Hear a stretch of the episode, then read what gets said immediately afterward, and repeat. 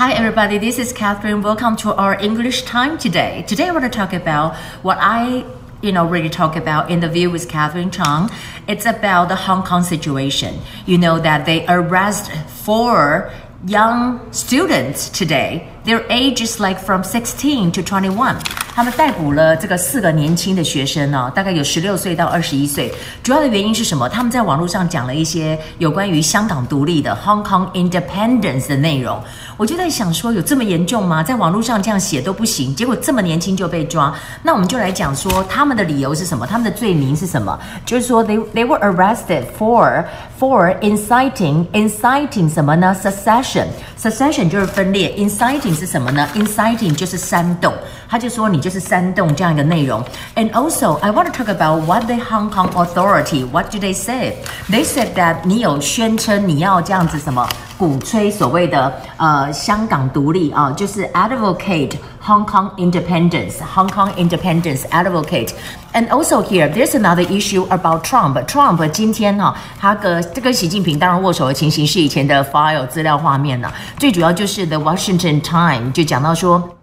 美国哈要有个大规模的 cut down，叫中国救美国的人哈，一个 drastic drastic reduction reduction 就是减少嘛，drastic 就是剧烈的啊，we can say that drastic drastic 就剧烈的 drastic。Um, they wanted to cut it down, and because you know I wanted to have that you know 因为好像美国在中国的人不多嘛，所以他中国的人少一点。他就说，We wanted to make it like a, a level equal, level equal, level equal，就是这么一个说法。And also here, we talked about it yesterday that the Congressman Yoho said that they wanted to make a law to pass this kind of act is that U.S. Congressman introduced Taiwan Invasion Prevention Act。这个 Taiwan Invasion Prevention Act 是要 prevent 谁呢？prevent 中国，prevent 中国，它有三个条件可以让美国总统来动武。哪三个条件呢？在在这里面有三个条件，当然就是中呃台湾的这个各方面受到影响的时候，这里就是有一个 seizure，seizure 这个字，seizure 是什么意思？就夺取的意思，占据的意思。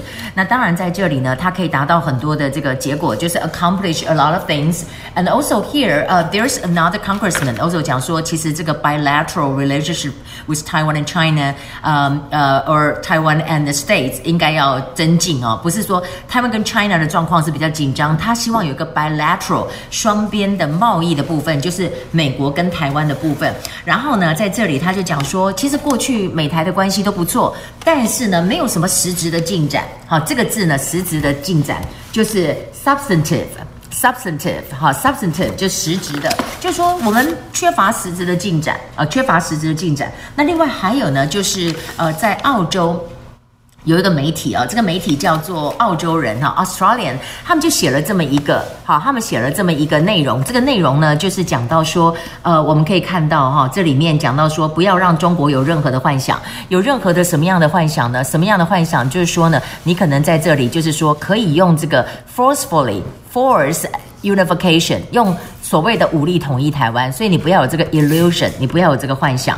Uh, well, when, when when I'm recording it, I just saw something from my uh, film pop out saying that uh, our former president Li Denghui just passed away, and uh, um, you know, I just want to say that uh, you know he passed away. Um, today uh, we talk about that. Um, um, his family and friends and the pastor, you know, will pray for him in the wards. Wards wards, 就是病房。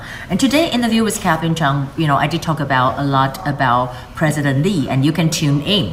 And you know, he's um, 98 year old, and uh, you know, that's uh, just c'est la vie. And uh, we, we we feel that uh, we, we we pay the uh, condolence to the family. And now here is the book. Well, I, I never saw that I when I recorded it, there was something new just pop out. And we can turn to page 呃，one fifty seven，我们来看一下第一百五十七页哈，一百五十七页这里面讲就是说，if you want to make a reservation, you make a reservation, you say how much money you wanted to make. Uh, my budget is around one hundred and fifty dollars a night，一个晚上大概一百五十块美金左右。我的 budget，what is your budget 哈？那有时候你要问人家说 how much is it，你也可以讲说 what is the rate。 你的你的你的价格是什么？What is the rate？然后有人讲说订订这个呃位置，就是说距离机场近一点的，就是说 Please book a hotel near the airport. Near the airport. I want to have a view of the mountain. I want to have a view of the ocean. Um, what service come with the rate? What services come